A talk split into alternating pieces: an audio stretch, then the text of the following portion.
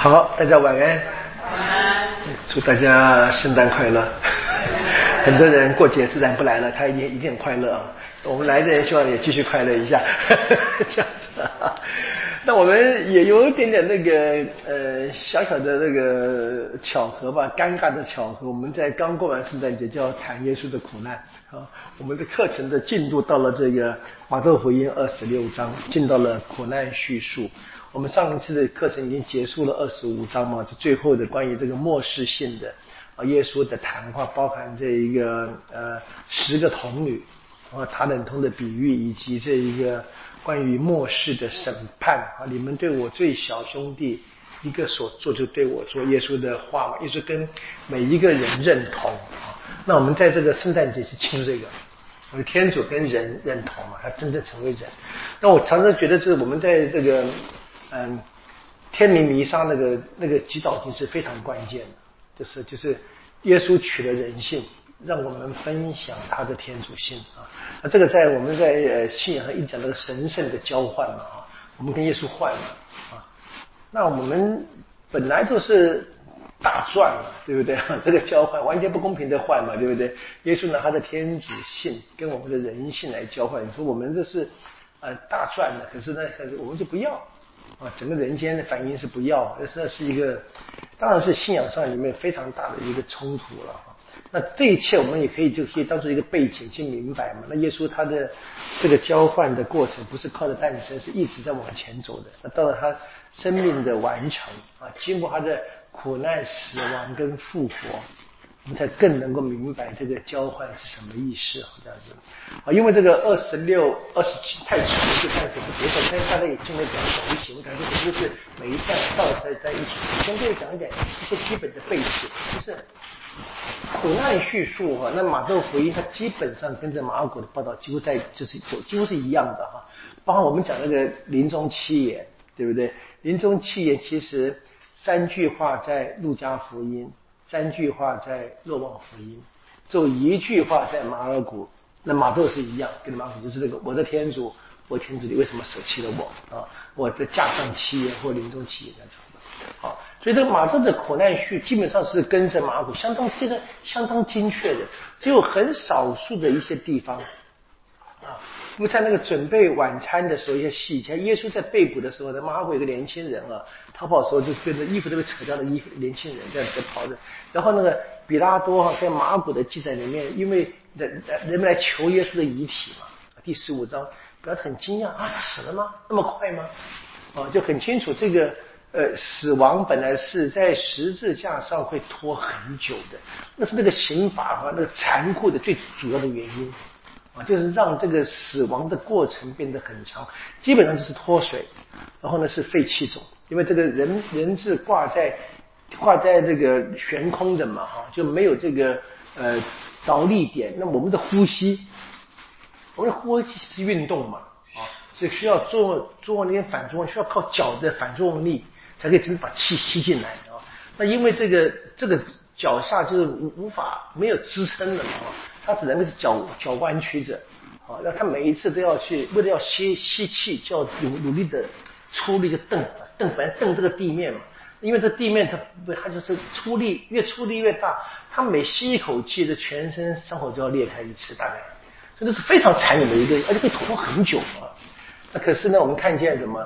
比较多的经验，所以他这么快就死了吗？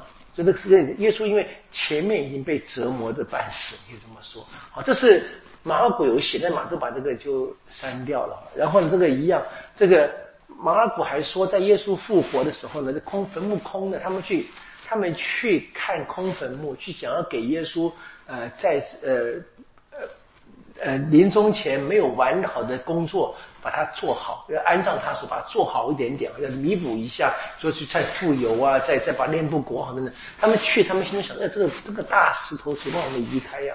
想些事情，这个马窦也没有写。说这些小细节以外，哈，几乎马古的因素，马窦全都接受了。我们会读到这样子，但另外马窦加了一些因素加进去，就是就是尤达斯会问耶稣，在晚餐，耶稣说有人会出卖他嘛？大家都问是我吗？是我吗？是我吗？有当时也问嘛，那不能不问，那不对不对？不问就是他，对 不对？也是说就是你，就这么说，所以这是马窦二十六章二十五节，也是给了肯定的答案，这也是马窦加进去的了，好像是。然后呢，耶稣被捕的时候，大家想要救他，是动物嘛，对不对？拿剑要砍人，耶稣说：“我难道不能够求天上的天主给派十二军的天使吗？”啊，这这个军是罗马军队的单位，一军是六千哦，十二军是多少啊？七万二啊。无数天，无数者，对不对？好，这个也是马窦的特别的材料。然后有趣的是，在马窦的故事里面，当比拉多在审问耶稣时呢，比拉多妻子也来了，他做个梦，对不对？他在梦里面我被很多折磨，你不要惹，不要惹他，在折磨。啊，那这是这也是这个比拉多在马窦福音里面特别有加进去的因。然后呢，在马豆还要怎么样？比拉多也洗手嘛。啊，那跟我无关。这这几个很特别的因素里面，我们可以看见啊，那马豆跟着马古大概走，然后他有一些小因素删掉的，他自己加了一些因素。但我们说整体而言，基本上啊，基本上马都是跟着马尔古走的。那关于这个复活的故事，最后在二十八章里面，那么后面最后结尾，那马普呢只讲了一个妇女们来到这个坟墓是发现坟墓空了，然后呢有一个墓中有一个天使显现啊。在马可十六章一到八节里面，可是马窦呢，他用很大的篇幅报道，可以看到那个复活的故事很不一样。马窦的写法就非常不一样，还有什么有人做假见证啊，要给钱给兵士啊等等东西贿赂这个兵士，让他们说人偷走怎么样？马窦的二十八章。所谈的那个复活的故事，跟这个马可的十六章一到八节就很不一样。马这个就是说改改写了很多，或者马窦他自己的传统嘛，写了蛮多的。但是在苦难的部分，马窦基本上跟着这个马古走的。那马窦的复活的报道啊，让我们可以看见啊，那么他在苦难的叙述里面，其实为了配合他后来这个复活的报道里面，那么这个做是很清楚，这个复活。复活是一个超越的，那这个超越性呢，在苦难中其实已经让人们慢慢慢要看见，所以在写的时候一直是慢慢的往往往后，就是我们说的这个文学上的铺陈啊，马窦讲故事他不是乱讲的，他的有材料，他的编写就是他的前后是非常逻辑的，一直往后发展的。那对马窦而言呢，是苦难跟复活呢是连续的事件，是不能分离的事件。其其实我们读我们读这一个圣经啊，就是包括我们现在教会的礼仪嘛，望福音也是一样的啊，就是耶稣活在历史里面，在时空当中，他必然的他的每一个细节都在受时空的限制，就是有一个顺序的发展有一个逻辑的先后，对不对？好像看来是每一个时不同的时刻发生不同的事件，啊，的确是的，但是呢，这个对耶稣。作为神的儿子或神本身而言呢，这这全部的事件是一个事件，就救援嘛。所以这苦难跟这个复活是连在在连接在一起的。那如果其实写的是更更清楚的，那我们今天教会就是表表现在我们的圣周三日庆典，对不对？我们在时间上面不得不，因为我们人活在时空里，不得不，我们星期四、星期五、星期六会分别庆祝或者是纪念或者是感恩。啊，耶稣在历史里面最后的几天的事件，按每一天来庆祝。但是我们看，我们这个三天结束以后呢，其实没有，就是到了真的复活主日，啊，那其实还是真正的第三天嘛。因为我们说复活三日庆，我们一般是讲圣周四的晚上，对不对？但是不要忘记，其实日落了就算是第二天了，啊，所以算星期，所以五六日三天嘛，这个意思。然后说我们在我们过了这一个最后晚餐。耶稣受难、死亡、安葬跟复活夜的复活以后呢，我们在主复活主日，对不对？这就是就是用综合性的方式把这前面这个三个晚上的庆典一起表达。其实我们在读这个教会的这些礼仪的书里，我都告诉都告诉我，都提醒神父们哈，说这复活主日也应该讲道理啊，要综合把这把这个全部的救援事件要整合性的啊，跟信友们介绍。当然，我也我也承认难度蛮高的了。讲实在的，当然是过了三个晚上以后啊，那个复活夜，大家又开心，就弄得很晚，可能喝点酒什么，对不对？早上起来讲道理，蛮蛮蛮痛苦的，对不对？但是，那这个这个核心是很清楚，庆祝是很清楚的，真的好。好，所以对马窦而言哈，苦难跟复活这个事情是不能分的。其实对每一个作者都一样，是不能够分离的。我们比较差别的是，因为马古是另外的写法，马古是写到空坟墓就停。啊，那就是马古是要让人让让门徒们去告诉，让那个妇女去告诉门徒们，就回到加里亚去，在那边要看见复活的耶稣。耶稣本来跟他们讲过这个事情的，对不对？可是呢，我们知道马古的结束，妇女们走了以后，有没有去跟耶稣讲呢？跟着门徒们讲呢？他没有报道了，他他们走了，害怕，我说什么也没有说。啊，这个结尾是蛮蛮蛮特别的了，所以你就很难讲说像马像马窦把复活可以连在一起，因为马马古的是一个开放的结束啊，所以这这是让让人可以充满了遐想。我用我们的中国的这个国话来说的话，它那个留白留的也太白了，你要去想很多东西才行呢。但是马窦比较容易可以看见嘛，苦难跟复活呢是一个不能分离的事件。好，我们当然就说，那么如果马骨有的材料，那马豆用就很简单嘛，马豆直接从马骨取取材了，对不对？那至于马豆自己加进去的东西呢，我们前面说的，比如说这个金师司机长们来找这一个罗马总督说要买通那个士兵，对不对？等东西，那这个是哪？这大概也是很早就有的一些初期教会的口头的传，口耳相传了。那会不会是历史事实呢？这很难说。我想我们暂时对我们而言也真的是不必去太太追究了，因为你要讲它是个历史事实的话，你就要去想，为什么别的福音作者都不写？这传说然后就只有几个人听见吗？其实蛮蛮困难的。不过这个不这个其实真的是不重要。我们要明白的是，马窦他借着这一些他告诉我们的事情啊，他所描述的世界，他真正想讲的是什么？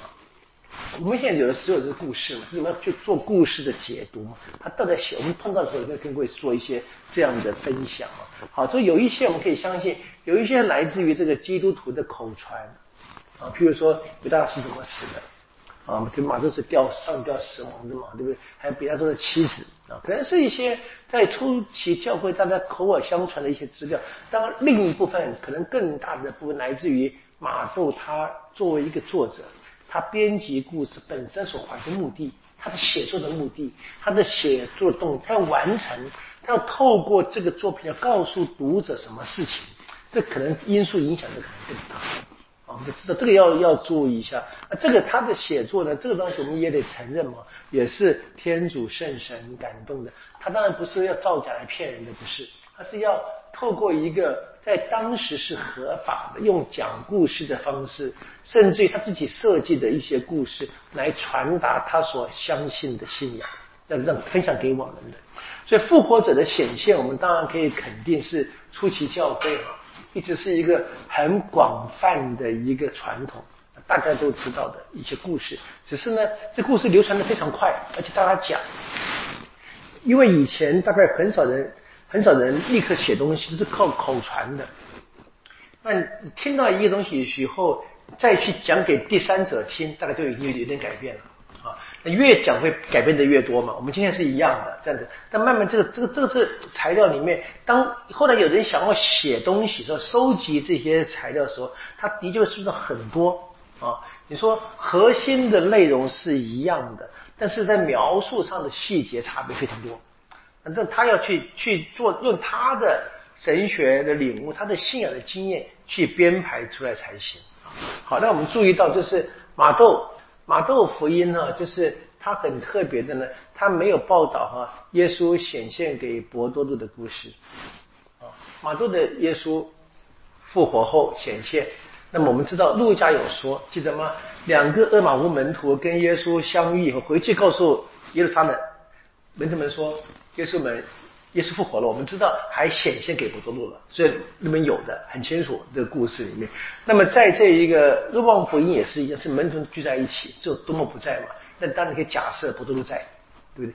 然后呢，保禄记得吗？在更多前书他说了嘛，说耶稣复活后首先显现给克法伯多禄。可很奇怪，这个东西呢，在马窦福音啊，我们知道伯多禄是非常特别的角色。但在显现的故事呢，却没有提，这蛮奇怪的啦。这可以，这要这让很多人就是可以想破头，那我就注意到就好了。但我们可以相信嘛，从陆家跟若望，甚至于这个宝录的材料，我们都可以相信啊。这个耶稣他复活的显现呢，有显现给伯多禄，只是马窦呢没有报道。那马窦他只报道一般性的啊，写给门徒们，但他们的包含伯多禄当然可以，但是特别的突出伯多禄本来是马窦福音的特色嘛，那这里呢却没有继续讲，蛮特别的。我们知道在若望福音里面还有这个耶稣三次问伯多禄你爱不爱我？啊，就是这这慢慢慢要练习，把这个每一个作者写东西要要分开来看了啊，你才发现这个作者的特特特别的地方，对对于个别的事件他怎么处理的。好，我们大家可以简单的综合性先讲一下啊，马杜他的这个整个的苦难叙事编辑有下面几个大概的一个他的目的，他的想法。从神学上面来看啊，到目前我们知道马都已经在福音中里面。好几次说，对不对？说这就应验了经上的话，我们很熟悉的，马都常常讲，那很清楚。所以对马窦而言，耶稣的事件啊，耶稣的生命，他的事件呢，是让旧约天主的许诺啊，或者是透过某个先知所讲的这个情况呢，在这里都实现了。那么他现在是更强烈的表要表现，是表现耶稣的苦难，也是什么？让旧约得到应验的啊，在这二十六章跟二十七章好几次会出现这个细节里面。那特别是在二十七章的九到第十节，我们看到是马窦他最后一次说这应验了经上的话。前面已经非常多次了，我在苦难还讲了一次，这是一个还是很清楚，在神学上耶稣的苦难也是天主早就预先决定的啊。天耶稣来是实践天父给他的使命，包含在世上呢接受这个苦难跟死亡。那么在耶稣这个人的身份呢，他作为基督，你看基督论上面呢，那是马窦让人看见什么人子啊，人子的苦难，人子的死亡，以及人子哈这个莫西亚这个天主子呢，那么这一切的这一切的图像呢，包含复活者群。就通整合在耶稣身上，就是要要认出耶稣是基督啊，天主的特别拣选的富有者，墨西亚，要把这一切事件全部的综合在一起，才产现。特别是复活者后来怎么样，他就因此得到了天主的全部的权利，说天上地下的一切权柄都给了我。然后他怎么样呢？他把这个权柄呢给门徒们。你就好像要看是耶稣的整个的生命就完全符合了天主的旨意，所以怎么样？天主就很放心的啊，你可以放在引号里面吧哈，很放心的把全部的权柄给了耶稣，然后呢，耶稣才可以把这个权柄怎么样给门徒们。然后门徒们才继续的就可以散播到全世界，包括我们今天，譬如说，我们我们现在跟各位报告的，我们在方济会的传统里面哈，在今年我们特别的，因为纪念方济的马超的八百年，对不对？那就是教宗，就是这个传统可以延续下来的，对不对？耶稣把权柄给了宗徒们，就给了教会嘛。那现在教会呢，就领导者教宗，就以这个身份把这个权柄就用了，就给了。跟方济会有关的这个圣堂里面的马槽，说谁来这边祈祷呢？他得一个全大师啊，就是这个像这这边这不是就显现的，就是很清，整个的这个权柄呢是耶稣整个生命完成以后得到的，然后他就给了门徒们，那就给了教会，到世世代代到今天还继续下来。好，这是关于这个耶稣基督，然后关于这个教会哈，那么也可以想象马窦的叙述呢凸显了两个重点。第一个呢是新的盟约，啊，就是耶稣在晚餐厅里面所建立的这一个我们说圣体圣事嘛，是什么？啊，这是用他的血所订立的新约，啊，然后呢，复活的主啊，第二个就是他时时刻刻。跟他的信仰团体是在一起的，我跟你们天天在一起啊，直到今世的终结。所以耶稣呢，就是更新了整个古老的在历史里面天主跟犹太子民所定的盟约。那他呢，现在这个盟约的这个记号不再是别的任何东西，他自己啊，用他的血来表达他自己。所以天主自己成了这个盟约的记号。然后这位天主啊，他。完成了他生命的事件，他复活升天。他的复活升天并不是离开教会，反而是更能够怎么在天上嘛哈，就超越人间的时空，它是可以时时刻刻跟门徒们在一起。用福音的话，我天天跟你们在一起，因为它是超越时空性的，临在于所有的信仰团体当中，所有的基督徒当中。那另外当然还可以说，那教会就是因此就得到使命的扩展嘛。就我们说，耶稣叫门徒们是你们往普天下去，对不对？向万民，向万民宣讲福音。所以教会要一直扩展，成为普世性的，成为涵盖一切民族的教会。我们当然也知道，我们还必须提醒嘛，就是在耶稣的教导跟指示啊，是教会要去完成的，要不断的教，不断的提醒。那我觉得今天这个是比较困难的啊，就是我们今天这是我们教会是建立了，大概也传到全世界了，可这个教导的部分非常弱啊，我们就不知道我们的信仰到底怎么回事，这是一个麻烦。我们大概基本上我觉得还是以这一个啊，就是怎么讲啊，就我们教会因为讲的不知道恰不恰当，也成为一种文化现象啊，就自然而然的内涵，就我们照着做就好了，内涵怎么样呢？不知道。哦，或者好像也不那么关心这绝大部分的人了，这其实真真的是可惜的。那怎么会到这个地步呢？哪个环节出了问题 啊？这这个这个可以思考的，这样子。好，另外是除这些积极的因素之外，当然有消极的嘛。当然是尤达斯的事件啊，是很清楚的，就有人可以叠出恩宠之外啊，有人是很清楚。那么另外就是妇女们。在马窦福音里面，它虽然不像路加那么的强，到处都出现了，对不对？但是马窦的结尾还是一样嘛，是妇女们来看空坟墓，是妇女们先把这个复活的喜讯传报出去。我们这个大可以相信是真的历史事实了，因为在那一个呃男女的地位和绝对不平等的地地时候里面，妇女们的话语一般而言没什么见证性的。这个这个呃力量的时候呢，那么还写了啊，初期教会写了，他们是最早期的这一个教会的见证人啊。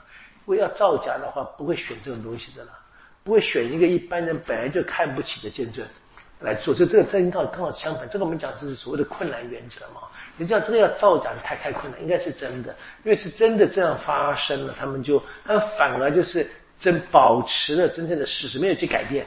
哦，这个是蛮蛮蛮珍贵的了。好，然后就是我们看见，在马窦的门徒虽然不像这个马尔古，啊，马尔古觉得就是门徒们一无是处，几乎就。在马窦的呢，他们的门徒呢，虽然啊不够好，至少是小信的，还有不大，但是我们的确看见他们的确是不成全的，啊，好几次失败的。那当然最经典当然是博多路嘛。啊，三次否认啊，跟耶稣有关系。但是就是这一些啊，也会失败的，也会跌倒，甚至我们说背叛的啊，这些人啊，就短暂的失去信心的，还是这些人呢？他们现在仍然怎么样？在主复活后，仍然选择他们。然后呢，继续怎么样派遣他们？同时呢，派遣他们去做这一个把福音传遍到天下各地的这个使命的时候呢，还是给了他们复活者的全能啊！就是天上地下一切的权柄都给了耶稣，耶稣还把这个权柄给了这些不成全的人。这个其实也让我们就是大家很难想透的。是，当然就是我觉得这是。他是一般讲的很，就是事实。我们谁谁是没人完圆满嘛，没有人完美，对不对？可是呢，耶稣怎么样？他也不把我们就是像变魔术一样变得完美。他只是希望，他希望人能够跟他的恩宠合作，人可以努力的跟他学习，跟他一样。如果人不愿意的话，他也不会用强力的方式。他尊重人。啊，然后是在历史的时空上面呢，我们可以看的就是那马窦的叙述的线索，是我们看来是怎么样？是好像写到耶稣的这一个生命的事件，到他升天嘛。但是我们知道，因为他要派门徒们去传福音，对不对？同时他许诺，我天天跟你们在一起。换句话说，这个世界，耶稣的世界就没有因为耶稣升天而结束嘛？这是马窦的笔法。就让耶稣的世界一直向未来无限延伸啊，要一直到他他所讲的那个末世言论真正的实现。像我们上次讲，我们听二十五章那个比喻嘛，就是耶稣末日来了，来审判世界，把人分成右边跟左边啊，像绵羊跟这样分开。到那个时刻之前呢，耶稣还是跟人一直在一起的啊，跟着他所派遣的去建立的那些教会，还临在每一个教会当中，这是超越时空的一面。那犹太的领导者呢，也很清楚的，他们是继续的被指控。他们是继续的怎么样跟天主的计划作对？他们怎么样也得到什么惩罚性的诅咒？那是非常悲惨的，这个是发生的。我们当然不能不能把这个把那个过度强呃，就是过度强解释什么说马窦福音他们是仇恨犹太人，说变成那个反犹太主义的一个根据，这不能用，这不行啊！我们知道，我们福音里面基本上不能够引申出我们今天所谓的反犹太主义啊。但是呢，我们可以看见，的确，他对于这一些当时哈，就是杀害耶稣的最根本是来自于犹太人嘛。他们就是而在在他们没有这个权利的时候，借用了这个罗马的军队，背后是他们的压迫，他们是强力的用民，哎，用今天的话的话，如果从比拉特看，就是民主嘛。听民主的意见嘛，就是这样子啊，对不对？的确是如此的。好，不过这个观点，他们的确对于这个犹太人说他们会遭到诅咒，他们很可能是连接在这一个他们在写作福音时时候之前。写作福音，我们今天相信是在八十年代左右了。那个之前的七十年，第一世七十年呢，就已经发生了罗马的军队来镇压耶路撒冷啊。把圣殿跟圣城都毁了，那这的确是一个非常大的一个灾难事件。这很可能在初期教会他们真的会解读，这是天主对犹太人的惩罚。好，好了，那这样的发展下去，当然慢慢的基督徒他越来越因为耶稣的身份，他是不是真正的天主子，你信还是不信？那相信的人就组成一个新的犹太团体，用我们的话就是被称为教会。那这些不信的人呢？圣殿已经毁了，那他们的信仰的核心呢，就发展就转变成以各地的会堂，能够继续的去研读梅瑟的教导的旧约的圣经的那些内容里面。那现在怎么样？那过去这一些呃相信耶稣的人，他们所组织的教会啊，最早期的初期教会，就现在他们有一个新的对手，就是失去了圣殿的犹太人，他们所生活的会堂。他们的宗教中心，那变成什么？犹太会堂跟初期的基督教会之间不断的发生冲突，啊那这个应该是呃影响马窦在写作时他的各种思考这个非常重要的因素。比如说他在想，他在反省反省整个的耶稣的事件的时候呢，他是逃不掉他本来正在生活的环境的。他当然可以说从传统里面，他知道耶稣的故事的历史怎么样生活的，但他要让这一个事件，耶稣的事件呢，要去帮助他面临他现在所生活的环境所碰到的问题。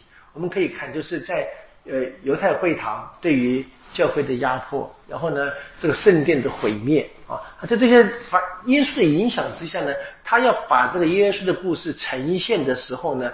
很难免的就会不知不觉把他现在的生活的环境的事情，就投射到耶稣在历史里面曾经发生过的事情里面，所以这个是一个在时空上比较难以难以这个真正厘清的，这需要花很多的功夫去去仔细的去想，像包含我们对于第一世纪对于犹太社会的一些社会啊风俗啊，要能够有一些了解，才让我们真正容易明白，过去慢慢去去去揣摩去想这个马窦他到底在写什么东西。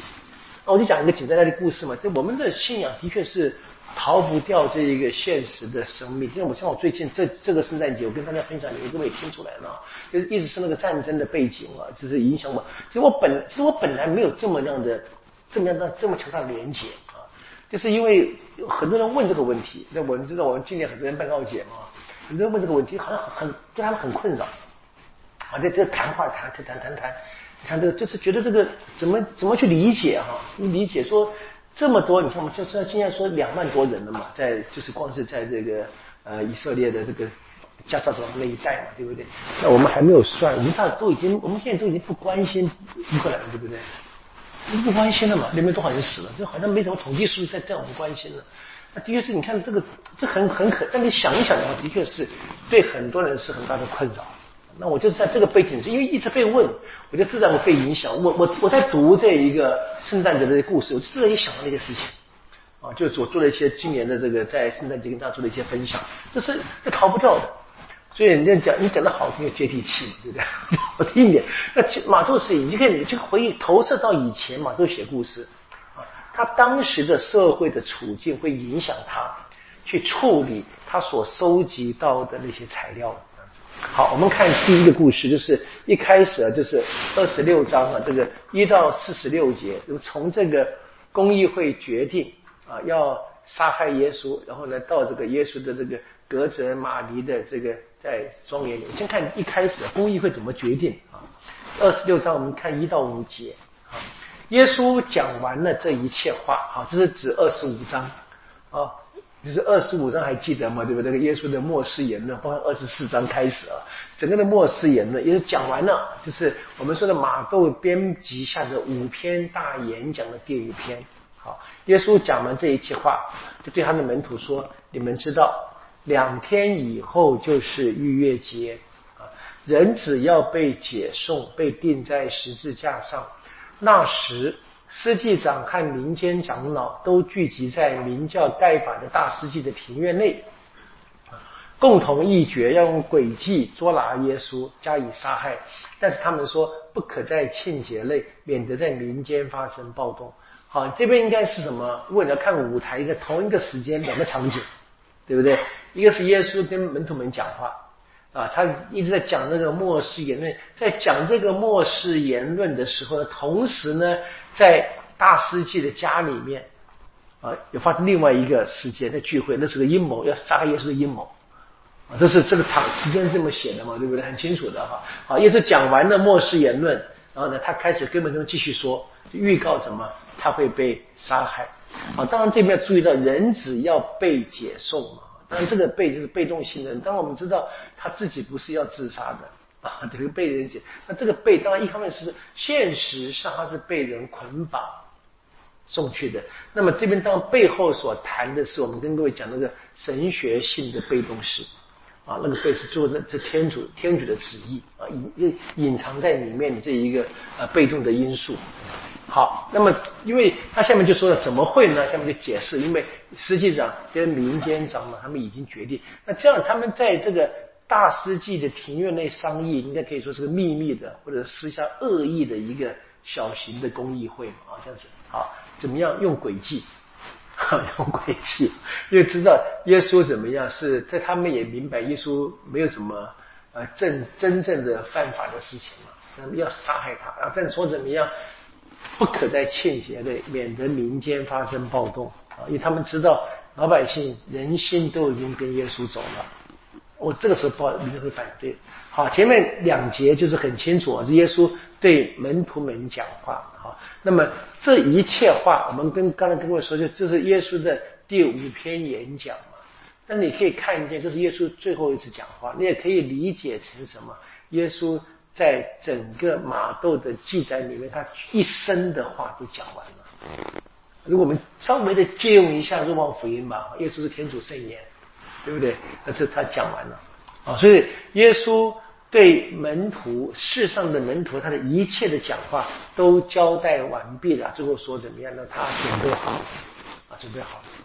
所以我们会在后面会看见的哈，就是当耶稣在面对。公议会的审判的时候呢，他除了只承认他自己，他是坐在天主右边，啊，呃，那个趁着云彩要来的人子将来啊，讲末日，这是若呃马太福音二十六章的六十四节，在整个的审判里面，大多耶稣讲这一句话，大概别的都保持沉默，所以我们可以讲说，耶稣讲完这一切，或者他再也不讲话，啊，这是一个非常。呃，特别的这个写，的确，我们其实我们会蛮惊讶。你看整个的苦难叙述啊，几乎每一部福音的叙述，耶稣的话都非常少，几乎是不讲话的啊，这样子。好，那么第二节呢，就是预告了哈，耶稣会怎么样的一个死法，就是他已经预告他会被钉在十字架，这也蛮特别的了啊，就是因为知道这一个十字架的死这个刑罚是罗马人对最坏的、最坏的人，而且非罗马公民哦，但罗马公民不能，那像保罗是被剑砍杀害的嘛。就是这个是一个非常残酷的，是给了最就是说这个十恶不赦的人的这个，耶稣就预告他要这样子死，这是蛮蛮蛮特别的这样子啊。不过我们知道，耶稣所讲的话呢，在苦难当中慢慢都会应验的。那说整个苦难的故事，首先呢是怎么样？是对信仰团体讲的啊。所以这句话是什么？其实是耶稣对门徒们讲。那你放在这一个马窦他写故事的目的的话。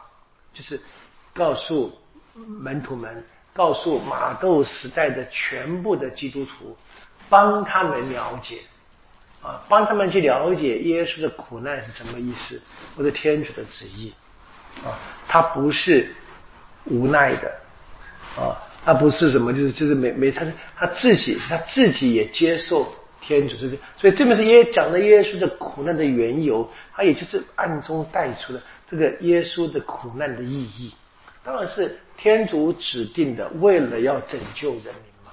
这这这句话他没有直接写这，但是这个让耶稣先讲，就包含在内了。好，那第三到第五节是那一个阴谋啊，那个阴谋。所以公议会呢就决议要捉拿耶稣啊。那么在这边呢，就是整个的公议会的描述啊，除了大司机以外啊，那么在这一个呃。呃，那个马古的十四章里面啊，就是他提到的是监师跟这个民间长老啊，这那这边是马祖还提到大司机啊，那这个是因为怎么样？它代表什么？犹太人民大司机，就整个最高的宗教领袖。因为我们知道，这他们已经没有政治权利了啊，所以他们现在在罗马这个统治之下，他们宗教就已经是成了这最高的领导者了。所以这意思怎么说？这边是指出来。谁该对耶稣的死行负责？那我们知道，这个在路加的版本是一样的。我们读到中途大师路，在一开始讲这一个呃犹太人的宣讲，伯多禄对犹太人的训说：说你们把耶稣钉死的，是你们这样子啊，就是讲的犹太人是逃不掉的这个这个罪名。这边大概是谈的是更直接，把这个最高的宗教领袖这个提出来，这个司祭长，我们说大司祭啊。那么，根据福音的叙述，我们已经看出来了，犹太的领导者长久以来都一直想逮捕耶稣的嘛，想要陷他于死地。可是怎么样？因为他们常常是发现，在耶稣身边总是有群众，啊，那群众们喜欢他，就怎么样？所以就没有下手。那他们应该是可以这么理解，他们大概认为现在不能再拖延了，啊，再不下手就下不了手了。门徒们全都过去了，然后人们全都过去了，他们决定怎么样？要捉拿耶稣，而且是用诡计，用诡计。好，这时候怎么样？刚好呢，我们知道有人就出现了，犹大师。我们不知道在十四节会出会发现啊。那么犹大师的出现，就在他们在可以说他们还在想、还在设计诡计的时候呢，居然就有人先来了。就可以说一拍即合的，就给了他们一个机会，可以提供一个恶毒的阴谋计谋。好，这边提到是不要再欠节类，这基于当时的政治的现实了。因为犹太群众呢一聚集，跟任何地方是一样嘛，人多就危险多嘛，就是各这个因素就很难以掌控，那么就会可能群众会骚乱，那么更严重的是暴暴动，对不对？那我们今天就比较是什么踩踏事件，对不对？记得这个很悲惨的很多的聚会里面，它有一些莫名其妙的这个意意外会发生嘛，是一样。所以他们很清楚，当犹太人也知道，真正要暴乱的话，那么这些在当地为罗马政府工作的，他们的最大的工作是维持地方的平静。啊，所以说一旦这个暴动，他们就会镇压。啊，当然当然就是一个非常坏的一个局面。这这边所基本谈的，所以小心不要怎么太招人耳目。我们记得，其实另外一个故事也是一样。记得中中途大师傅讲这个，他们要杀保禄时候怎么样？也是在计划在路上暗杀他嘛。就在没有人知道的时候，就把他保留简约再说这，这也是一样，这是怕怕群众会阻挡的。好，我们看第六到第十三节，就先插了一个故事。耶稣正在伯达尼赖病人洗满家里时，有一个女人拿着一玉瓶贵重的香液来到耶稣跟前，倒在正坐席的那耶稣头上。门徒们见了就不满意，说：“为什么这么浪费？这香液原可以卖得许多钱，施舍给穷人。”耶稣知道了，就对他们说：“你们为什么叫这女人难受？她在我身上。”原是做了一件善事，你们常有穷人同你们在一起，至于我，你们却不常有。他把这香液倒在我身上，原是为安葬我而做的。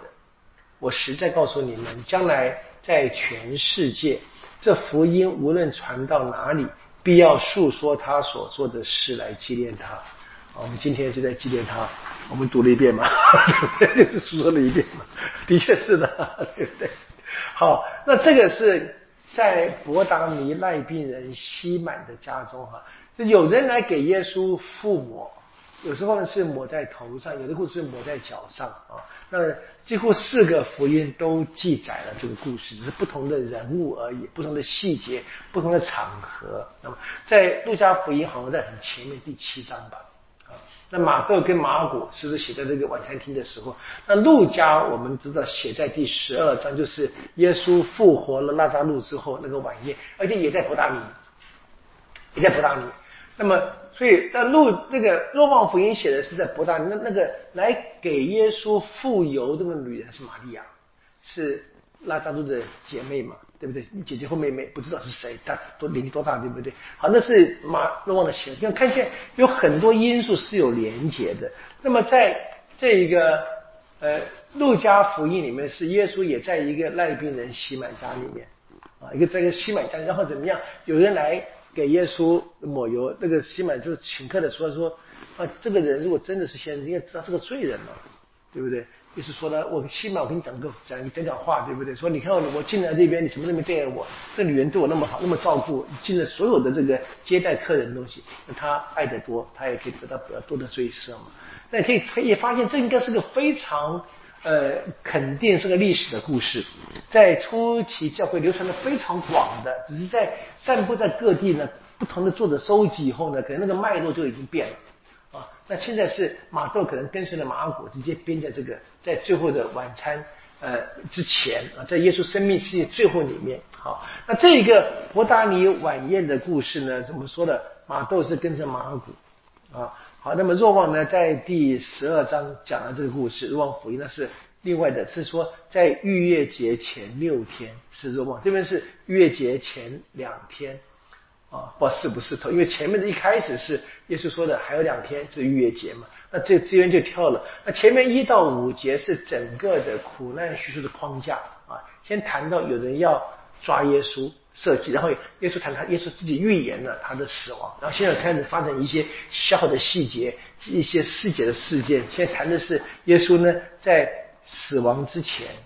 有人呢，先为他做了死亡之后人应该给他做的事情。当然，这个女人本身是不知道的，她可能是另外一个，就是，但是就出于爱或出于感恩啊。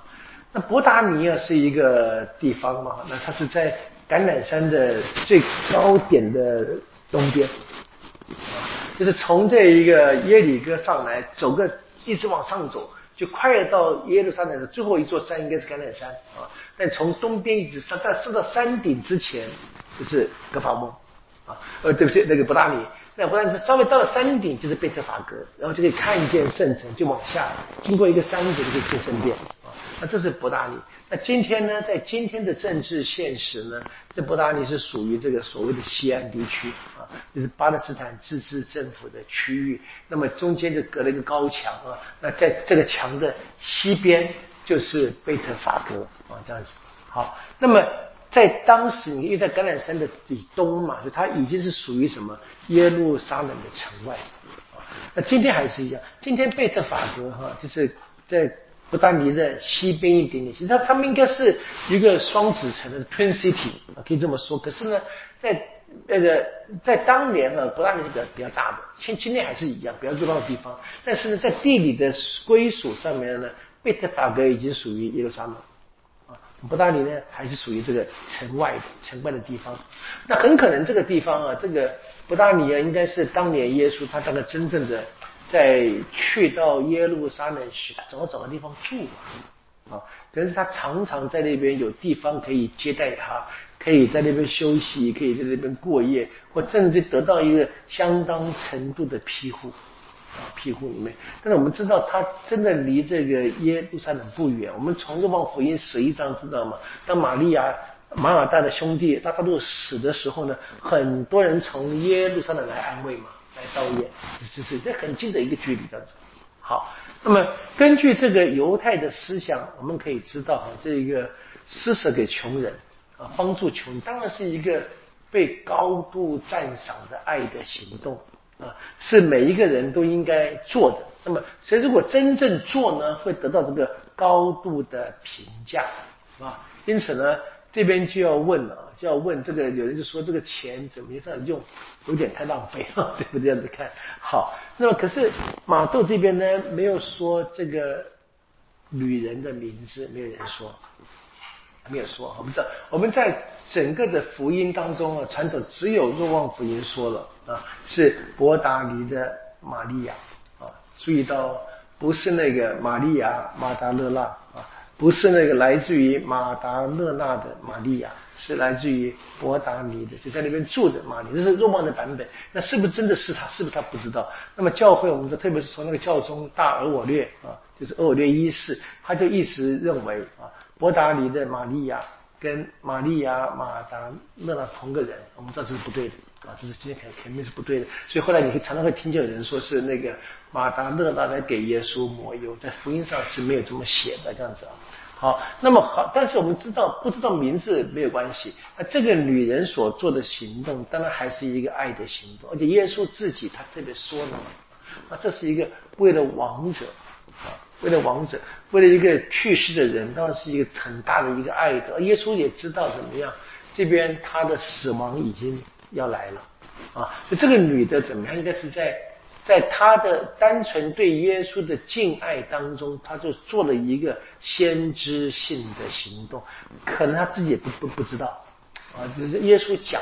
他们在大家还这么想，当时呢，但当时也没有人相信嘛，可能这些好像别还看不见什么死亡的威胁嘛，看不太见。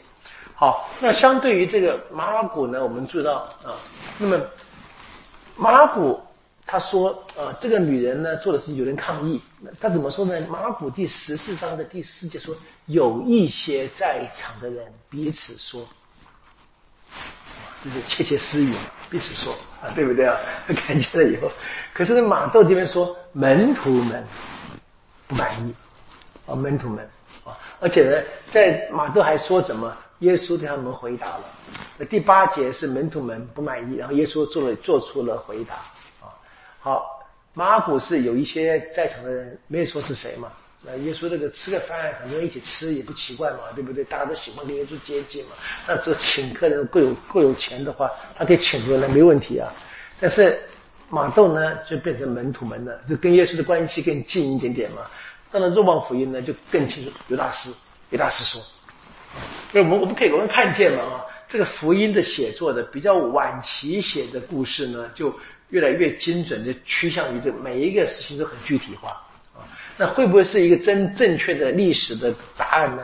这不能证明的啊！我们可以想，就是传说到后来慢慢会越来越固定啊，这样写。好，那么到《热望福音》写这个刘大师，当然我们知道这个是把这一个整个的后面的刘大师在《热望福音》是应该是非常强烈的这个讲丑话吧啊，或者是因为讨厌他嘛哈，就把一切的话都归给他，这是可以想象的啊。好，无论如何我们可以看见就是。马窦啊，在讲这个故事呢，他的重点是什么？是在强调耶稣对门徒们给了一个教导，什么？就是要让他们认出认出哈耶稣的尊高啊，耶稣的地位，他的崇高是。所以这个妇女的行动啊，是自己不自知的情况之下呢，他做了一个先知性的行动啊，所以要让耶稣他真正在死亡的时候，人们来不及做的事情啊，这边先提前就做了啊。当然，你用这么高的、这么好的材料，这么大的量，当然是表达什么？这个人的地位的尊高性嘛，身份的崇高嘛，是这样的表达。好，那么第十三节呢，最后啊，就讲了说，将来怎么全世界不论这个故事呢传到哪里啊，那么。大家都有几点，他就是这个事情说一定会传开的，普世都会知道。这马虎就写了，马可就接受了这个想法。的确是我们就讲了嘛，我们今天还在读它嘛，对不对？是吧？刚好就是，的确是大受大家尊敬的一个事情。好，我们看看这个第六节跟第七节是吧？他们在西买这个赖病人，在布达尼家里面，好，然后呢有女人来了，哈，就给耶稣抹了油。在犹太社会里面啊，这用餐的时候啊，女人是不会出现的了。嗯，这都是男人在吃饭，怎么这样子？所以我们知道，那那个最后晚餐里面啊，这画上玛利亚，其实非常不太符合这真正的那个犹太的社会背景。说是不是一定不可以呢？也很难说。妈妈嘛，对不对？但是一般而言，应该基本上不太会，不太会。我记得我们小时候还有这种情况，对不对？其实我觉得，我小时候我们这个，当然我们不至于说那么样的男尊女卑。我记得我们家里面爸爸他们同事们来，对不对？妈妈就是因为女人就是忙做饭嘛，根本做不下来，对不对？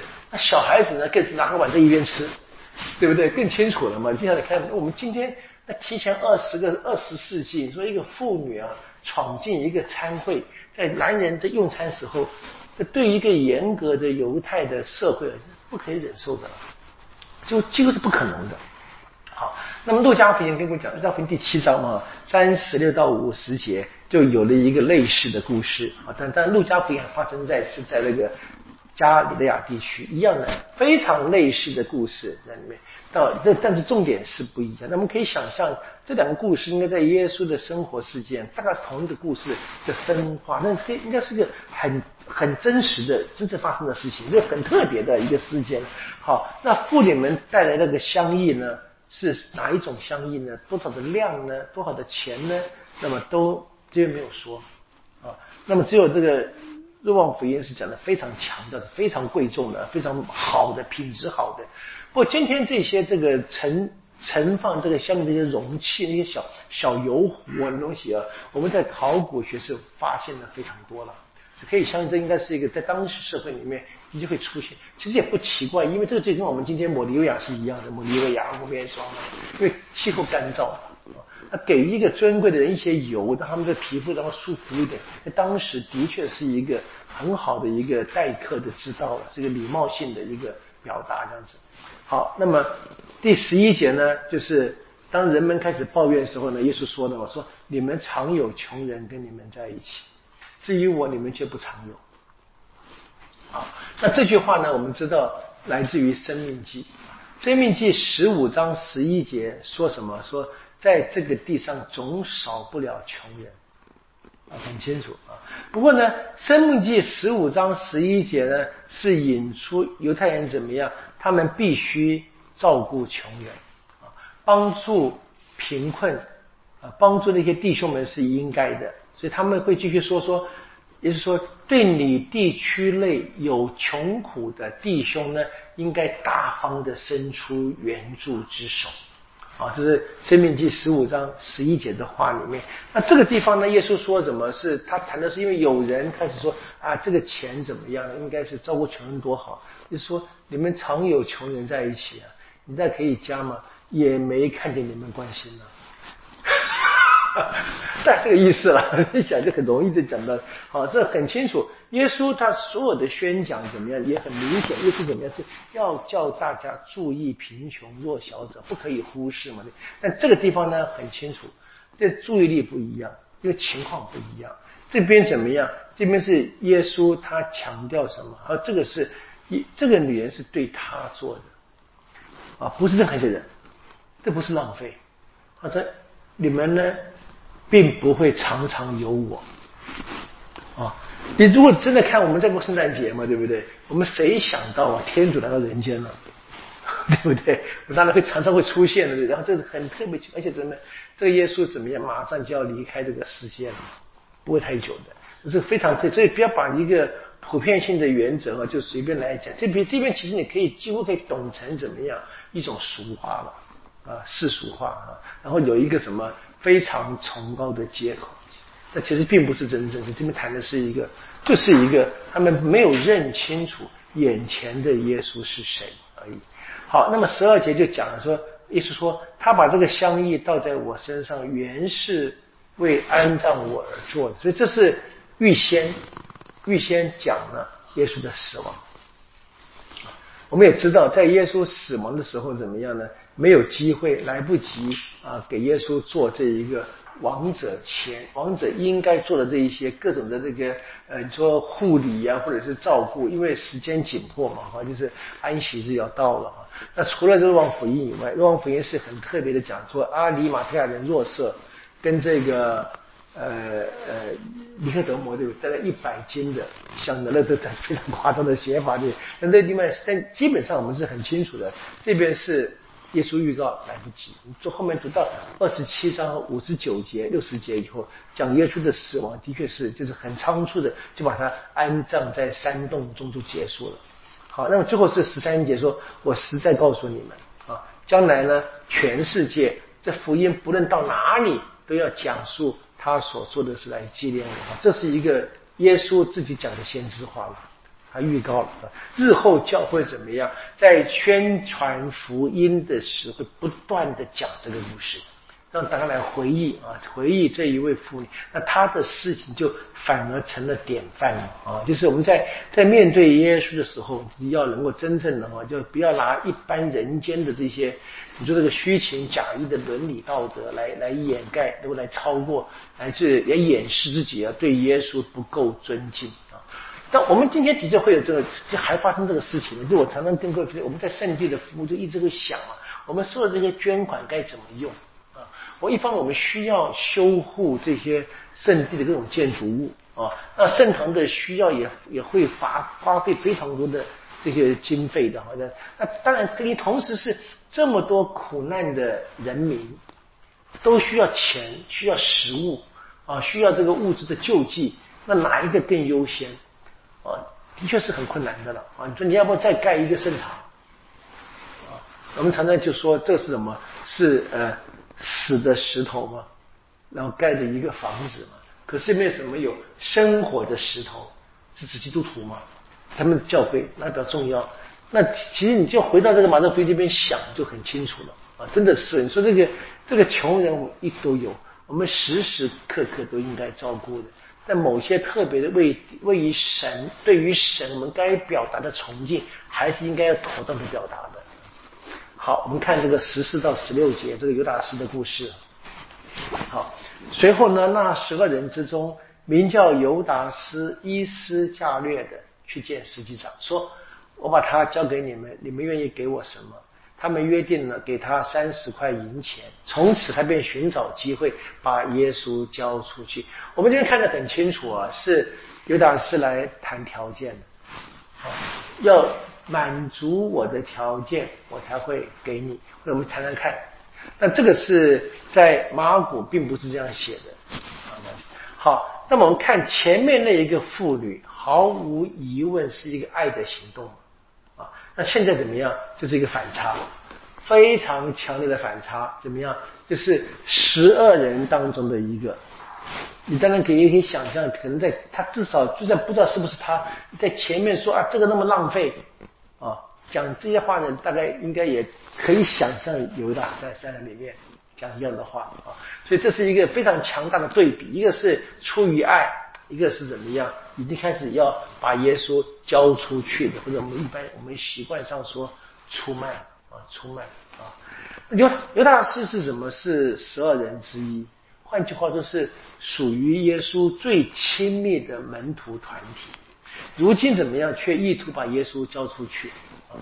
那这边我们可以看见，这里大概可以，这马克的写法就是很清楚的是，他的目的是为了赢钱啊！你说为什么要做这个事情？那因为在别的福音我们都不看，在马在马尔谷福音你读不太出来。耶稣他说耶耶大师愿意把耶稣交给他们，为什么没有写原因啊？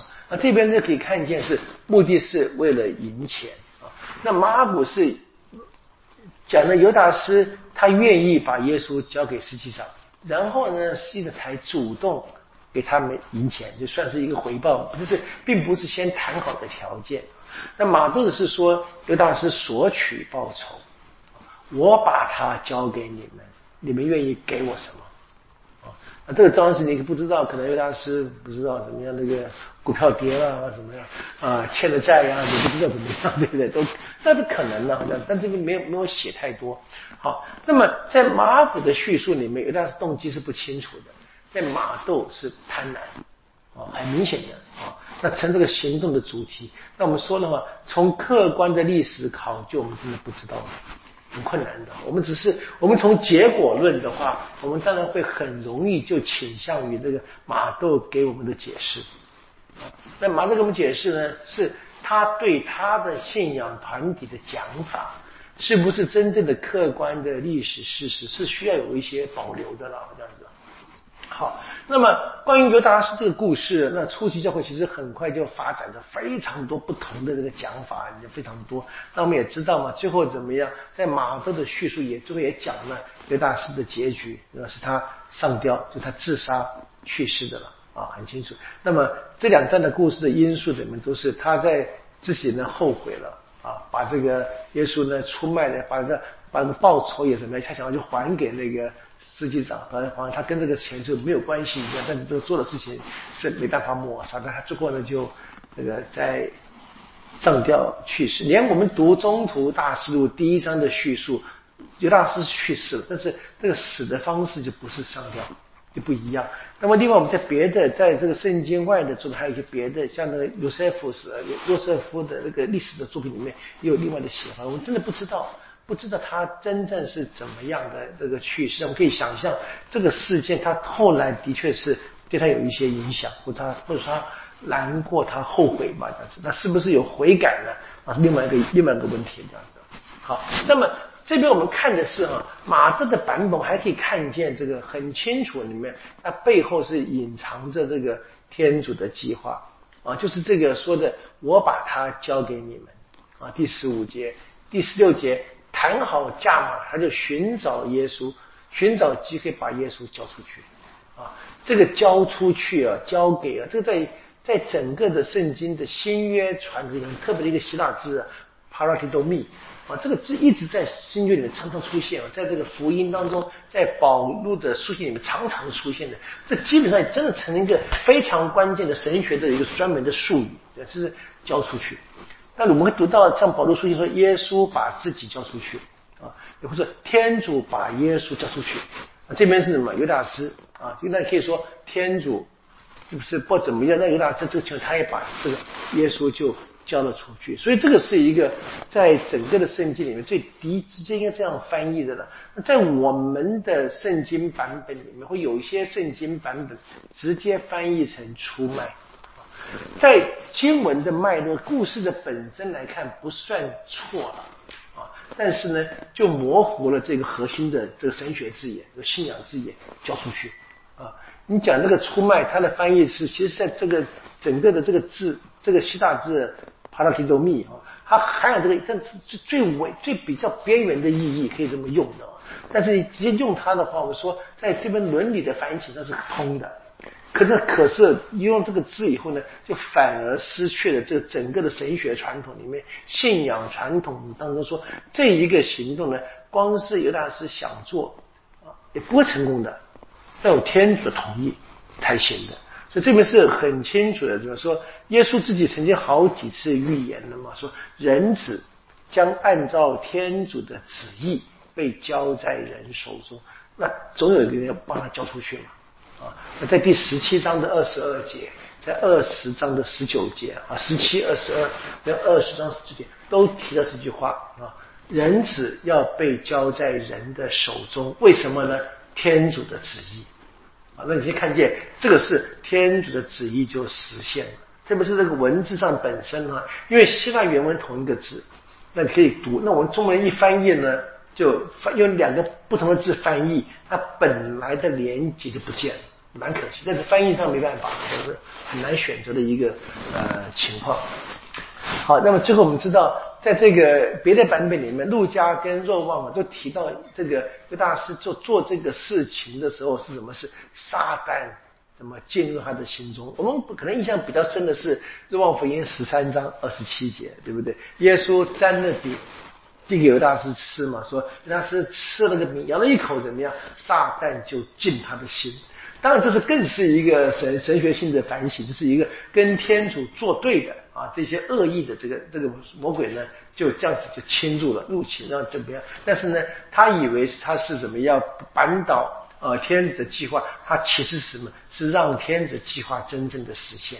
所以天主的反对者一直是企图反对要扰乱天主的计划的，但事实上呢，很在更深的意义之下啊。他们却在不知的情况之下呢，他们让天主的计划就真正的实现啊！耶稣基督用他整个的生命来拯救人，好，这是在耶稣进入这个最后晚餐前的准备。我们下个星期翻了年了哈，对不对？过了年以后，新年跟各位继续看啊，耶稣的最后晚餐，好吧？吃这个饭等一年哈。愿光荣归于父，及子及圣神。起初如何，今日依然，直到永远啊！君父及子及圣神之名啊！好，谢谢大家啊！圣诞快乐！